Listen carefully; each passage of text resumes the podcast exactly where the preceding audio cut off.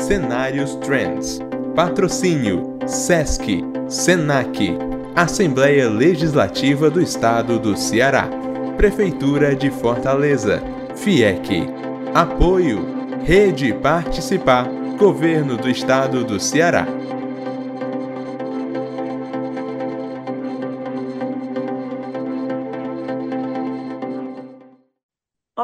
Está começando mais um Cenários. Eu sou a Kerly Chaves, editora-chefe na Trends, e quem está aqui comigo hoje é a Auxileia Sena, coordenadora do núcleo ISD da FIEC, e o Celso Torres, que é sócio e head de ISD na Torres Teodoro Advogados. O tema de hoje é Pauta ISD em 2023. Gostaria de dar as boas-vindas aos nossos convidados e a você que está nos assistindo. Tudo bom, Auxileia? Seja bem-vinda aos Cenários. Obrigada, é um prazer estar aqui fazendo parte desse momento e contribuindo, buscar contribuir um pouco com a nossa é, experiência e ajudando sempre os outros aí do outro lado da tela. Obrigada, boa noite a todos. Ajudando sempre a trazer mais qualidade para esse tema tão importante e tão comentado nos dias atuais. Tudo bom, Celso? Seja bem-vindo aos cenários também. Tudo bem, boa noite. Agradeço o convite e a oportunidade da gente, como a Cileia colocou, ampliar, aprofundar o debate sobre essa pauta que é tão urgente e necessária para o nosso ambiente de negócios, tá? Ok, então vamos começar. É, primeiramente, eu gostaria que vocês fizessem uma visão geral do ISD no Brasil atualmente. Olha, o ISD eu acho que já está na, na, na, no momento de estar mais maduro. Nós entendemos, ele realmente né, chega no mundo de forma mais forte em 2018, mas como critério de seleção e de escolha do mercado, ele se encontra hoje muito, muito comentado. Eu, como coordenadora da, da, da DSD lá da Federação das Indústrias, nas indústrias já é uma pauta discutida na, nas reuniões de planejamento estratégico. Por quê? Porque as indústrias elas estão também fornecendo para o mercado externo. E aí a demanda vem muito forte, principalmente do continente europeu. Aqui, no local, como tudo está globalizado, todo mundo já sabe do que se fala. Alguns temas, claro, variam. O SG é uma sigla muito ampla, dá para adaptar de acordo com o setor econômico, com a estratégia da empresa, com o público que ela quer atender com essa temática, mas a gente acredita muito na FIEC. Iniciamos e iniciamos forte no estado do Ceará e temos muito, muito a contribuir as expectativas são as melhores para 2023. A temática aqui do encontro é tendências para 2023 e a gente traz um pouco do que está acontecendo. A minha visão é essa, Celso. A gente está percebendo que a gente está amadurecendo, os profissionais mais experientes realmente estão sendo é, consolidados no mercado. O mercado procura esse profissional que vai para além da teoria, das manchetes, né? das notícias da internet, o Google aí como uma plataforma de pesquisa muito importante para o mundo, mas a experiência dos profissionais mais maduros que vivenciaram aí toda essa evolução até o ISD conta e faz toda a diferença quando a gente fala de estratégia, porque o mundo de negócios é assim, é estratégia. Tudo é estratégia quando se fala em negócios no setor econômico e privado principalmente. É, a perspectiva que eu tenho é, em relação a uma agenda no Brasil é que a gente está vivenciando que podem ser assim os primeiros grandes passos né, dessa agenda. Do ponto de vista do cenário nacional, acredito que a gente está iniciando essa jornada do ponto de vista mais amplo. E isso vem se dando, como a Auxilia colocou, de uma maneira até bem diferente e numa velocidade diferente, a depender do setor ou do nicho de mercado que essa empresa atua. As grandes corporações, como a Auxiliar trabalha diretamente com as grandes indústrias lá na FIEC, essa, esse setor em específico, e aí eu coloco mais destacadamente ainda as empresas listadas nas bolsas de valores, elas estão sim numa, num, num ponto mais maduro dessa jornada. E isso é até natural. Tá? Essa é uma pauta, uma agenda que nasceu no ambiente do mercado financeiro, e aqui eu falo especificamente de SG, SD e não de sustentabilidade. Então, é natural que as empresas que compõem esse âmbito elas estejam mais maduras na sua jornada. A gente já vem, já vê tanto empresas com estratégias amadurecidas sendo implementadas, reportando com muita responsabilidade para o mercado, como até empresas se transformando seus negócios a partir da reflexão proposta pela pauta ESG. Né? A gente pode citar, por exemplo, a Vibra, que vem da BR distribuidora, transformando seu modelo de negócio a partir dessa reflexão, a própria Lojas Renner, é, é uma das melhores empresas listadas na Bolsa de Valores SE, é, repensando modelo, seu modelo de negócios, investindo aí é, no mercado de roupas de segunda mão, fruto de uma maturidade em relação a essa agenda. Né? Eu acho que até como uma, uma, uma consequência natural da maturidade dessas empresas, como um efeito cascata ali da, do gerenciamento de risco de terceiros, todas as empresas que se relacionam com essas grandes corporações, elas também iniciaram suas jornadas. Né? Estão é, tendo que responder à exigência de mercado e à exigência das, dessas grandes corporações. Né? E aí, talvez, é, lá na ponta, é, nós temos as, as pequenas e médias empresas né, que correspondem, na, na verdade, a grande parte, 99% das empresas do país. Tá? Nesse setor em específico, eu vejo que a gente ainda está numa fase de sensibilização da pauta, né? de tomar conhecimento, de se aprofundar. Acho que a Celeste se depara bastante com isso. Ainda é um, um, um, nicho que ainda se questiona bastante a efetividade da pauta, se preocupa com o retorno. A gente ainda perde bastante tempo tentando convencer da relevância dessa discussão. Tá? Nesse setor em específico, eu acho que a gente ainda está num momento de sensibilização. E é importante porque esse setor representa grande parte, segundo dados do Sebrae, né, publicados esse ano, 99% do mercado brasileiro é composto dessa, desse, de pequenas e médias empresas, né, numa fase de sensibilização. É claro que a gente tem tanto grandes exemplos de pequenas e médias empresas já sensibilizadas com a pauta, já desenvolvendo suas estratégias, empresas que até que têm é, é, SG, bem dizer, no DNA da, da, corporação, e infelizmente nós ainda temos grandes corporações desatentas em relação à agenda. Então, acho que a, o panorama é promissor, como a Sulei colocou, nós estamos aí iniciando o que pode ser uma jornada de grandes oportunidades para o nosso país e para o nosso estado. E como que as empresas e as indústrias podem implantar o modelo ISD, ou seja, como é que eles saem da teoria para a prática? Como que eles podem implantar de forma efetiva esse modelo ISD nas empresas? Isso é uma pergunta bem, bem comum, é, comum e repetida.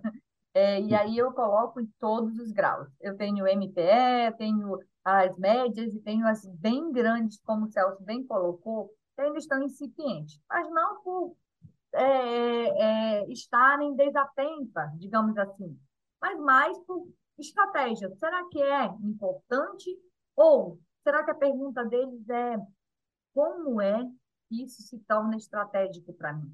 Acho que a grande dúvida é o primeiro é o primeiro pilar da empresa, seja ela de que de que de que porte for. Pelo menos essa é a minha perspectiva. Eu estava lendo agora um relatório, eu, salvo engano, foi da, da Boxer.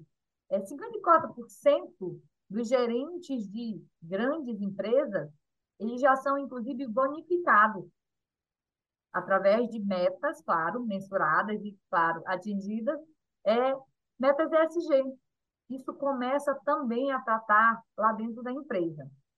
Aí, como é que eu implemento isso? Como é que eu faço isso? Se tornou relevante também para mim internamente, não só mais para o meu diretor, né? Essa mesma, ah, lembrei, essa pesquisa da Opinion Box, ela foi feita por, por 144 empresas de diferentes é, ramos da economia. Essa mesma, essa mesma pesquisa me chamou a atenção, que diz que 67% dos consumidores, eles dizem que possuem hábitos de pesquisar as práticas ESG das empresas antes de efetuar suas compras.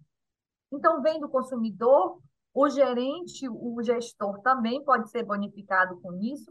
Aí ele começa a querer saber como é que ele implementa práticas de SG para atender o consumidor e também porque se torna interesse dele, do setor dele, da empresa dele.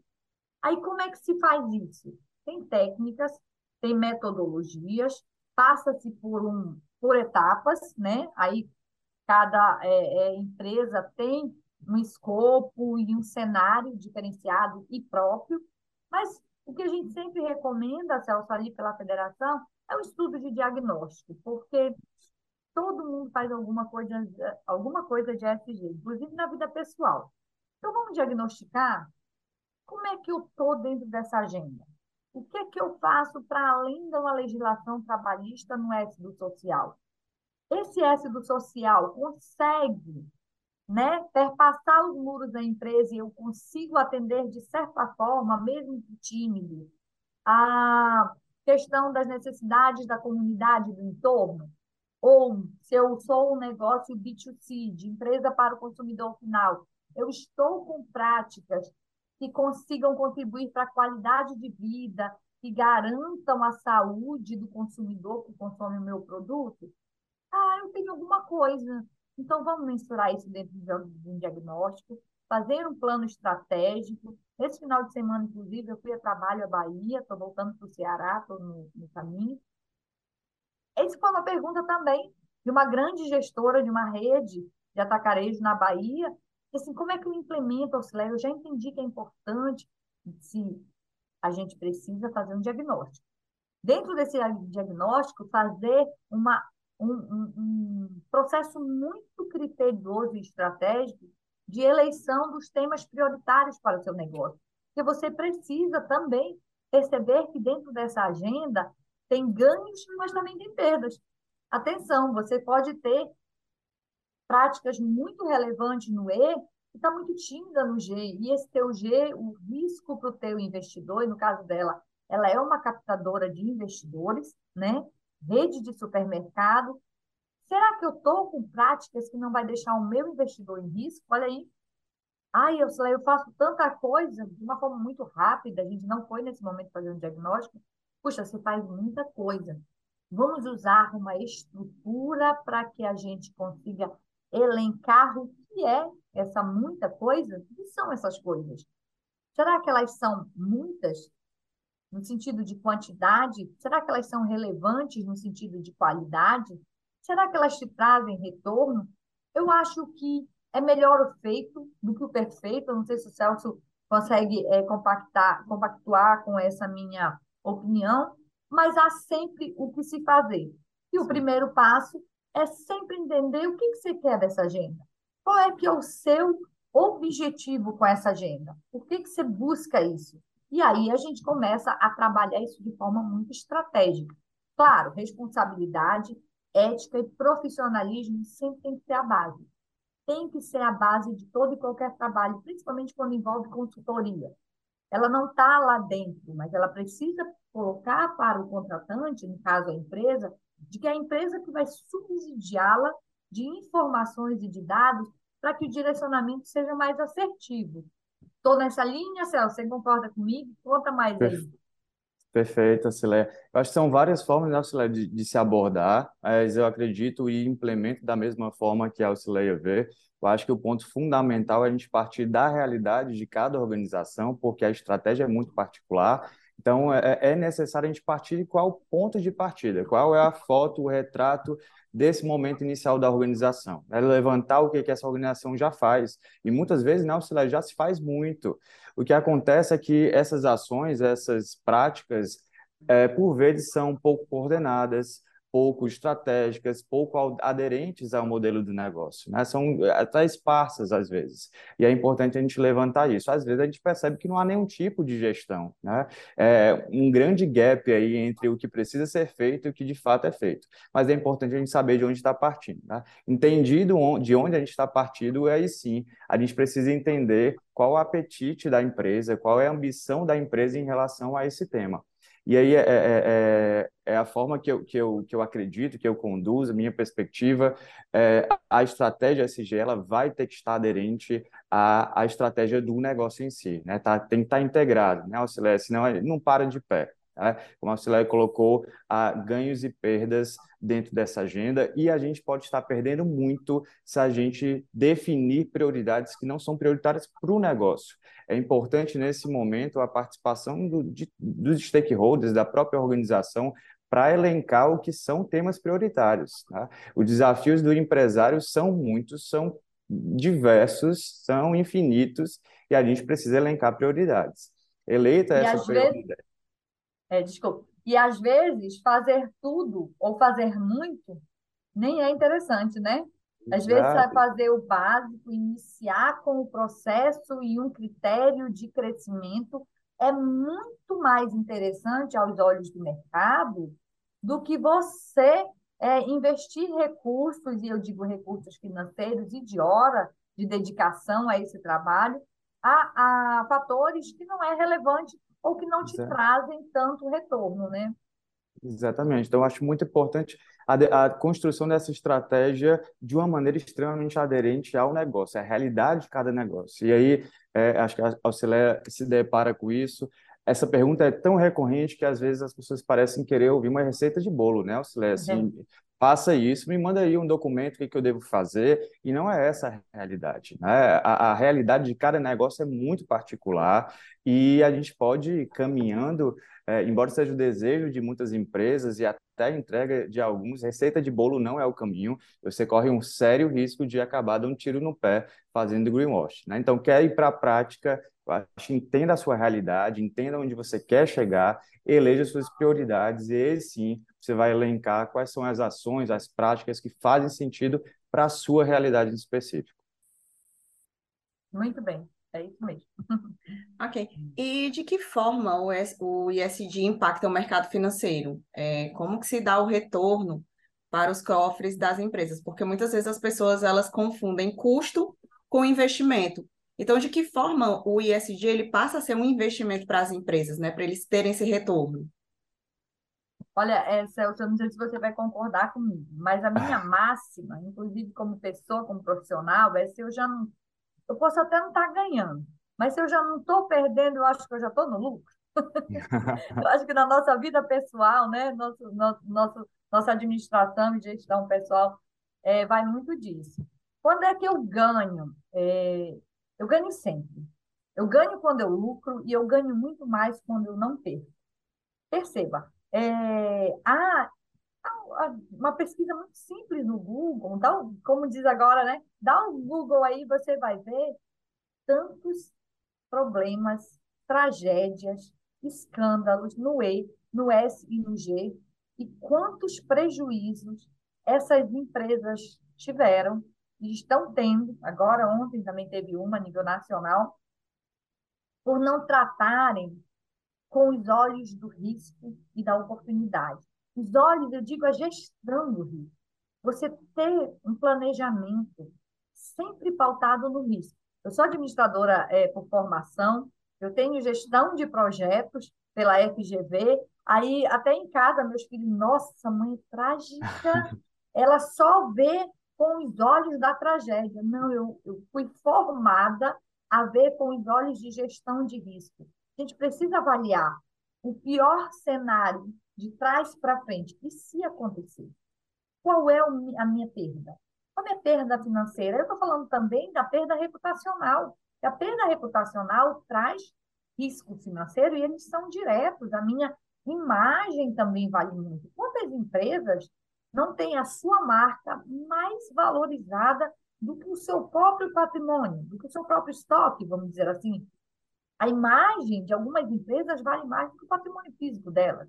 Então, a gente precisa tratar de forma muito estratégica o que é que eu estou chamando de custo e o que é que eu estou chamando de investimento. Investir na gestão de risco é sempre um investimento. Sempre, de qualquer âmbito. Falou de, falou de, eu acho que tratou de negócio, é falar de risco. É claro que a gente sempre está de olho nas oportunidades, né? Olhar oportunidades, abdicar oportunidades não está no jogo. A gente não abdica de oportunidades jamais. Mas e aí? Quando é que eu começo a deixar de perder para começar a ganhar e não necessariamente nessa ordem? Só que a gente, quando a gente deixa de perder, também a gente está ganhando. Constrói uma imagem forte. Eu sou responsável, eu sou equilibrado, eu tenho uma imagem muito consolidada. E isso já traz investidores, já traz até é, possibilidade de acessar créditos. Hoje, aí eu convido o Celso para contribuir, que ele conhece muito disso também, é, é, acessar crédito em muitas instituições financeiras que hoje estão avaliando as questões ambientais, não porque elas são ambientalistas, mas porque elas são capitalistas, elas precisam mitigar o risco de que quando o sinistro acontecer, se a empresa fechar, ele não vai pagar o empréstimo do banco. E aí, como é que a gente fica, então? Exatamente. É, é, eu acho que o ponto inicial, esse que colocou, é uma das grandes fontes é, de receita, de retorno para essas organizações, né? O Celia destacou muito bem. Se a gente está falando de gestão de risco, a gente está falando de redução de passivo, e SG também é gestão de risco, né? Redução de gastos que você possa, possa ter e passa a não ter, né? E são os mais diversos. Daria uma pauta só só na gestão de riscos, né? Eu acho que além disso, e acho que depois da pandemia isso ficou muito claro, é, acho, me parece que está mais claro para todo mundo que tanto as empresas impactam no, no contexto no qual ela está inserida, e que eu falo do ponto de vista social e ambiental, como também essas empresas são impactadas e em termos de resultados em relação a esse contexto. Então, faz sentido, se esses fatores impactam o desempenho da sua organização, geri-los. E aí tem estudos mais diversos, a XP lançou um no ano passado que mostra o desempenho superior de empresas que têm, implementam a gestão ESG comparados com o seu benchmark. Né? Isso não só no Brasil, mas Europa, Estados Unidos, é, países emergentes. Em todos os casos, a gente vê um desempenho superior financeiro, aí no caso, é, de empresas que têm a gestão ESG dentro das suas pautas. Isso já torna claro como se tem é, retorno financeiro. Né? E se a gente está falando de gestão de risco, a Celeste destacou muito bem isso, como ela colocou, a gente está falando em menos risco para quem investe na gente. Então, a consequência disso é que eu vou tomar dinheiro de uma maneira mais barata. Isso é, serve tanto para o investidor, que vai poder aplicar o dinheiro dentro da sua organização, como também bancos. Já é uma realidade, inclusive com bancos é, é, é de varejo, grandes bancos aqui no Brasil, é, empresas tomando crédito mais barato porque tem critérios SG dentro da sua gestão. Né? Nós, nós já vemos, inclusive, taxas de juros indexadas, né, Ocileia, a fatores SG. Você reduz tal impacto e eu te reduzo a taxa de juros. Então, é acesso a dinheiro mais barato, isso é retorno para o caixa. Né? A gente também está falando acesso a mercados, acesso a negócios, acesso a desenvolvendo a no, novos produtos. Tá? Nós já temos o mercado consumidor cada vez mais consciente, cada vez mais exigente, e não ter uma gestão SG significa que você está fora desse foco de mercado. Né? Por outro lado, ter uma gestão SG significa que você vai acessar mercados que não estão mais tão disputados como o grande contexto é, de mercado que a gente vivencia. Né? Então, as fontes de, de lucros são as mais variadas, a gente está falando de lucros exorbitantes, né, Ocileia? Assim, difíceis até de calcular, e é uma agenda de grande oportunidade, de grande retorno para quem se coloca nela. E do ponto de vista dos senhores, né? Do ponto de vista de vocês, como é que vai ser o cenário ISD em 2023? Que é que, como, é, como que vocês acham que vai ser o cenário, é, essa pauta ISD? Como é que ela vai ser tratada em 2023? Olha, eu vou tomar de novo daqui, a frente. Eu vou, vou, vou, só falar assim, essa daqui eu vou, eu vou anotar logo da Auxileia, porque essa mulher consegue visualizar muita coisa, então aproveitar.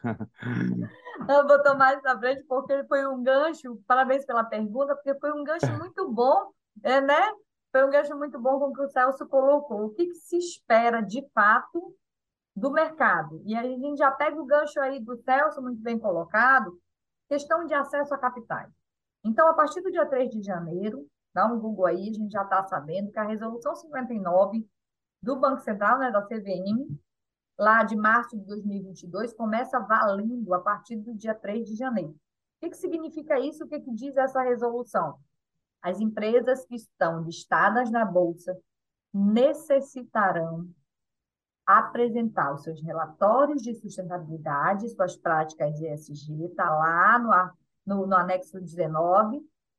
Elas precisam não só relatar, como dizer em qual endereço da rede mundial de computadores esse relatório pode ser acessado, qual foi a estrutura utilizada para ser elaborado quando o Celso falou lá atrás, Celso, não tem uma receita de bolo. Não, não tem uma receita para a gente entregar o mesmo bolo, atenção, mas existem estruturas. Existe uma forma lógica, a gente faz agora essa brincadeira aí com bolo. Eu preciso sim de fermento, eu preciso sim de ovos, eu preciso sim de trigo. Se não se for um sem glúten, a gente precisa de alguma massa ali para compor essa receita. A gente precisa de uma estrutura. É claro que a gente precisa entregar bolos diferenciados, ou seja, a gente precisa entregar matemática ESG dependendo da empresa que se está é, é, é, se trabalhando naquele momento, isso é fato, mas aí a CVM, a partir do dia, dia 3 de janeiro, precisa que, saber qual é essa estrutura que foi é, elaborada, esse relatório de sustentabilidade, e principalmente qual foi a auditoria de terceira parte que verificou e validou. Olha que interessante. Isso é um ponto muito importante, porque você vê muita publicação, muitos dados, muito marketing, muita propaganda, e tudo bem, não há nada de mal em se marketear o que, que se faz de bem, mas alguém de terceira parte, ou seja, fora da sua empresa, validou, alguém com os olhos imparcial verificou quem é. Então, ah, mas a bolsa de valores é um universo muito distante para a minha empresa. No entanto, quando a gente pensa que o pãozinho da esquina é de trigo e o trigo é dolarizado. Quando a gente vai ao posto de gasolina e a gente vê que o nosso Brasil seja, né, produtor de combustível, o nosso petróleo também, a nossa gasolina, que é o produto do petróleo, é dolarizado. Ou seja, estamos no mundo conectado. Nem tudo está tão distante. Aliás, muito pelo contrário, não sei se o Celso vai me complementar nesse sentido está tudo muito próximo, está tudo muito integrado. A gente precisa trabalhar como se o amanhã fosse hoje. E ele é. Porque o mercado é acirrado, o teu concorrente está fazendo, alguém está trabalhando e talvez você esteja ficando para trás. O que, que você acha, Elton?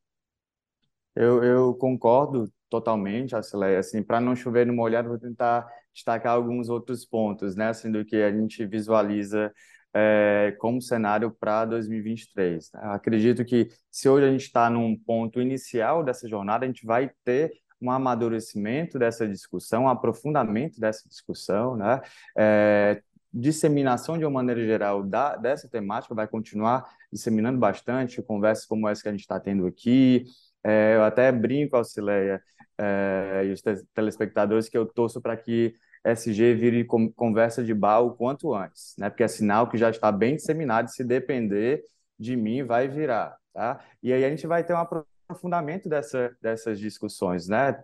Trazer é, outros fatores, como a Auxilário colocou, discutir perspectiva de mensuração, discutir metrificação de impacto, aprofundar e, e, e, e amadurecer essa, essa discussão. Né? Hoje a gente gasta muito tempo ainda para convencer da importância do SG e a gente vai dedicar esse tempo tempo para aprofundar, discutir o como, né? Como eu posso fazer melhor, como eu posso fazer de uma maneira mais eficiente, como eu posso gastar menos para gerar esse impacto positivo. Né? E aí eu acredito, a Cileia já destacou um, um, exemplo, que a gente vai ter uma grande ampliação é, do ponto de vista normativo dessa agenda. Né?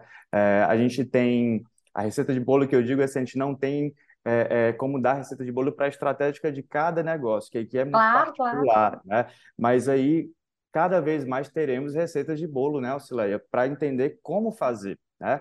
Para onde eu quero ir, é, é difícil você identificar isso para a organização, mas como ir e aí cada vez mais essas receitas, esses normativos vão auxiliar o empresariado a caminhar. Né? Além desse que a Oceleia citou, eu cito é, dia 14, agora, salvo engano, de dezembro, a BNT uhum. lançou é, aquela prática recomendada 2030, né? fazendo o link com a Agenda 2030, mostrando, trazendo para o nosso cenário nacional recomendações, conceitos, diretrizes desse caminhar, uma receita a ser seguida, né? Então é um momento de, de, de, de ajuste, de padronização. Isso traz mais transparência, traz mais é, é, é, verificabilidade para discussão. Né? A gente pode auxiliar a caminhar numa direção melhor a partir do momento que a gente tem mais normativos. Então, acho que vai ser um ano de, de avanço em relação a essa normativação. E avanço também em relação à comunicação. Né? Isso é uma discussão mundial, só no, não só no Brasil.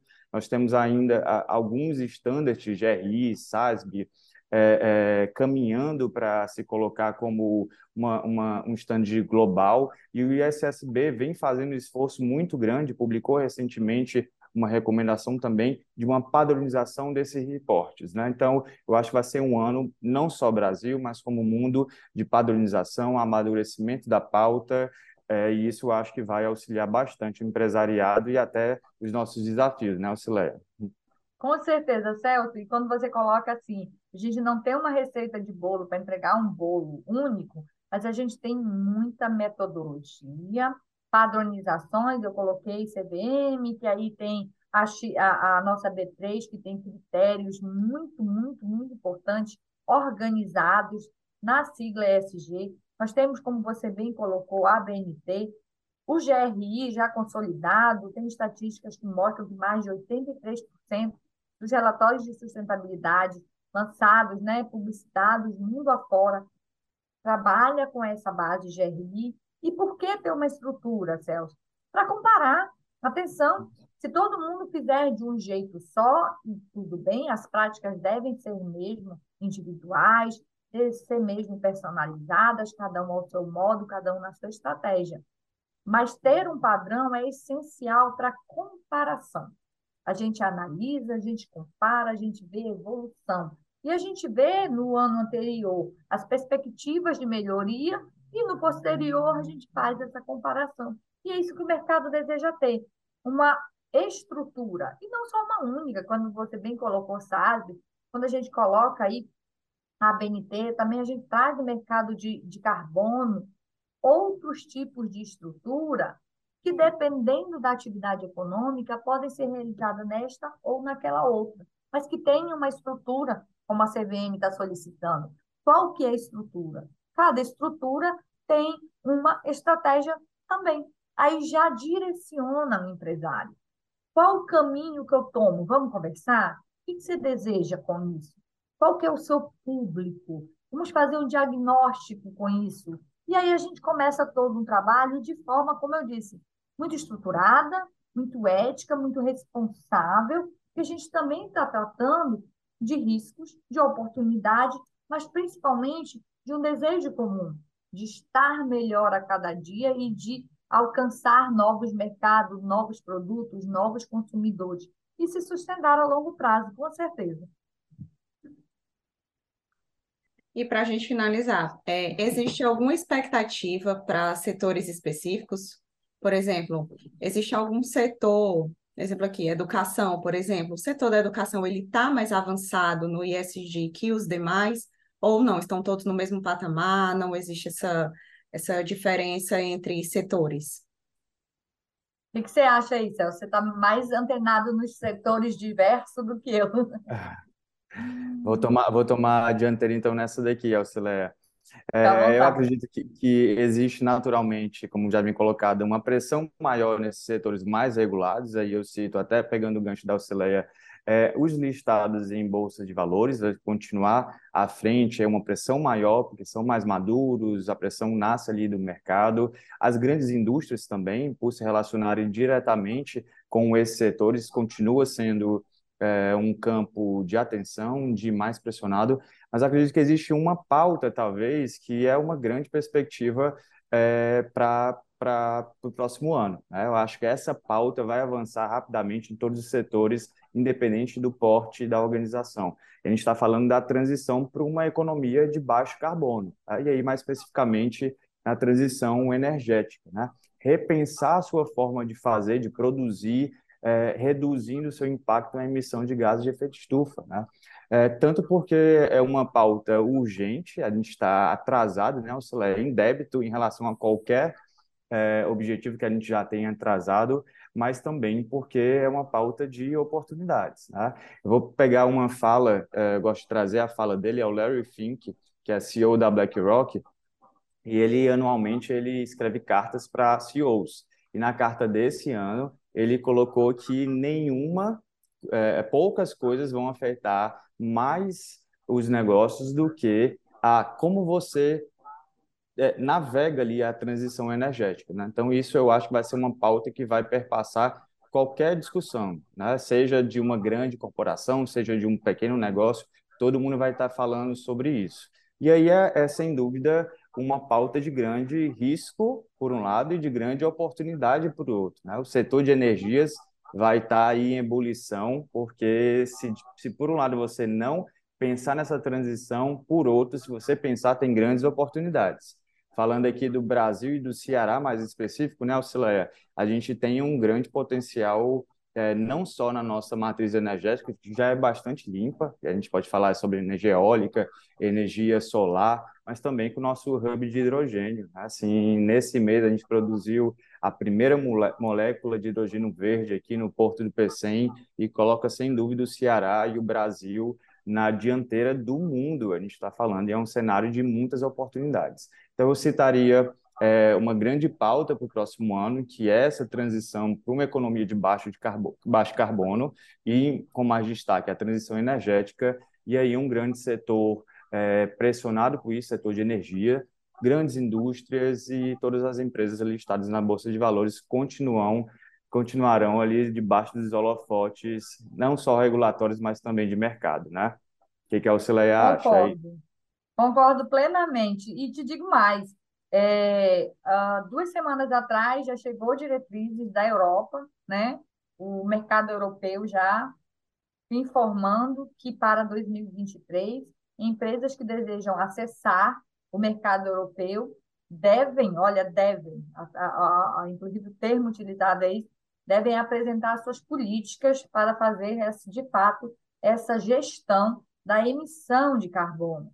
E se eu estou é, emitindo, quanto que eu estou emitindo, como que faço esse relato, né? E se eu estou emitindo, ou se eu estou precisando compensar, qual que é a minha política, meu plano estratégico para essa compensação? Vai ser compra? Vai ser a transição da minha matriz? Essa transição da matriz será suficiente? Não, não será suficiente. Meu maquinário na indústria é muito pesado, eu consumo, a indústria consome muita energia, eu preciso fazer um outro aporte. Como é que eu faço? Eu compro créditos de carbono. Então, eu complemento a sua fala, muito bem colocada, né, é, Celso, e eu coloco mais. Um outro mercado que vem muito forte é o de crédito de carbono. Muita gente ainda está se perguntando como é que eu faço isso, porque já está no gargalo. Eu não consigo mudar muita coisa. Meu modo de produção, meu maquinário já está o eficiente possível, mais eficiente possível já, faz, já fiz a minha, a minha transição energética e mesmo assim eu estou em débito. Então, estou ainda emitindo mais do que eu compenso.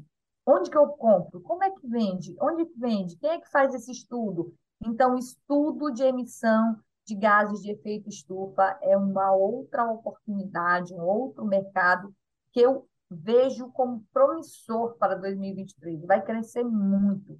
Tem muita empresa precisando desse serviço, tem muitas consultorias né, sendo estruturada para prestar esse serviço, porque quem está no mercado, Celso, já percebeu que é urgente, né?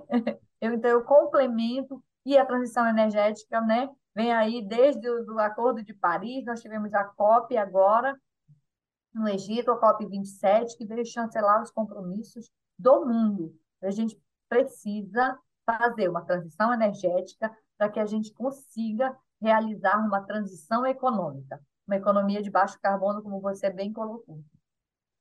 E agora vamos às considerações finais dos nossos convidados. Gostaria de começar com a Auxileia e em seguida com o Celso. Tudo bem?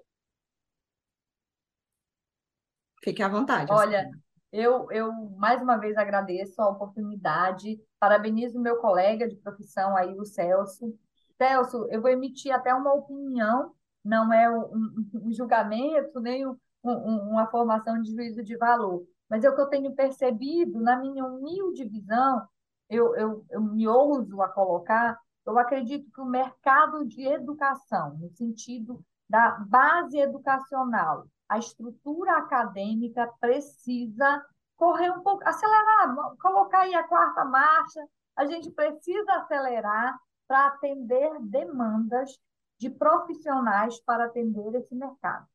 Então, a gente escuta muito dentro da federação, em serviços que eu presto dentro do mercado, paralelo à federação, principalmente na elaboração de relatórios de sustentabilidade, na efetivação de uma construção de matriz de risco, falta mão de obra qualificada. E se falta mão de obra qualificada, é do, do espaço acadêmico, é acadêmico que tem que nascer esses profissionais. E quem está tentando fazer uma mudança de carreira, uma transição de carreira, como bem o Celso colocou, também tem muitas oportunidades. E como é que eu estudo isso? Não tem um profissional expert no E, no S, no G. Eu nem acredito que vá haver. A, a agenda SG, tanto a agenda SG como a agenda dos ODS, dos Objetivos de Desenvolvimento Sustentável, requer uma equipe multidisciplinar, requer uma consultoria que tenha, para além de muito estudo e formação, tenha ali ó, o arcabouço nos ombros de experiência. E aí as empresas precisam trazer esses, profissionais que saibam muito de uma de uma de uma de um licenciamento ambiental, que saibam muito de investimento social privado, que façam muito de estratégia empresarial para a gente complementar o E e o S e o G, porque a teoria ela ensina muito, mas é a prática que redige o modelo a ser consolidado dentro das empresas. Não sei se você concorda comigo, então eu me atrevi aqui a colocar um pouquinho de opinião própria no assunto, mas é o que eu percebo mesmo. Perfeito, perfeito.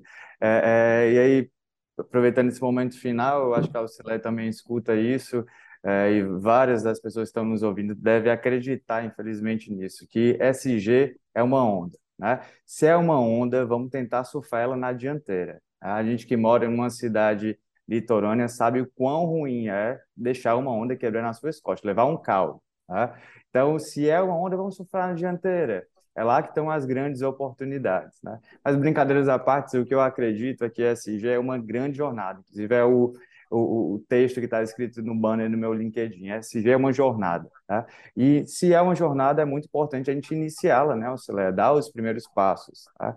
E também importante dentro da jornada é você não precisa fazer ela sozinho. Né? Conte com a ajuda de especialistas, aí aproveitando para ver o nosso peixe, né, Ocileia? Conte com a ajuda de alguém que possa lhe direcionar a traçar uma jornada mais assertiva, com menos erros, com menos gastos improdutivos. Então, é uma jornada que ela pode ser facilitada, é uma jornada muito interessante, muito bonita de se ver, a transformação dos negócios, gerando transformação social, transformação do mundo no, no final do dia. Tá? Então, é uma grande jornada. É muito bom poder ver esse tema sendo trazido cada vez mais, empresas sensibilizadas, empresas entendendo o seu papel de liderança enquanto mudança global. Então, é uma grande jornada, vamos caminhá-las, vamos transformar os negócios. Muito bem, chegamos ao final de mais um Cenários. Agradecemos aqui a participação da Auxilé e do Celso, que foram nossos convidados desse programa, e a você que está nos assistindo. Se você gostou, curta, compartilhe, deixe seu comentário e se inscreva no nosso canal para não perder nenhum conteúdo da Trends. E não se esqueça, próxima quinta tem mais. Até lá. Tchau, tchau. Davi! Já fez o dever de casa, menino? Ô, Davi! Já tomou banho? Davi, já almoçou para estar tá comendo bolo? Você vive lembrando seu filho. Agora foi a gente que veio lembrar você. Leve seu filho em um dos nossos postos de saúde com documento de identificação, a carteira de vacinação e fique atento à data das próximas vacinas. Prefeitura de Fortaleza.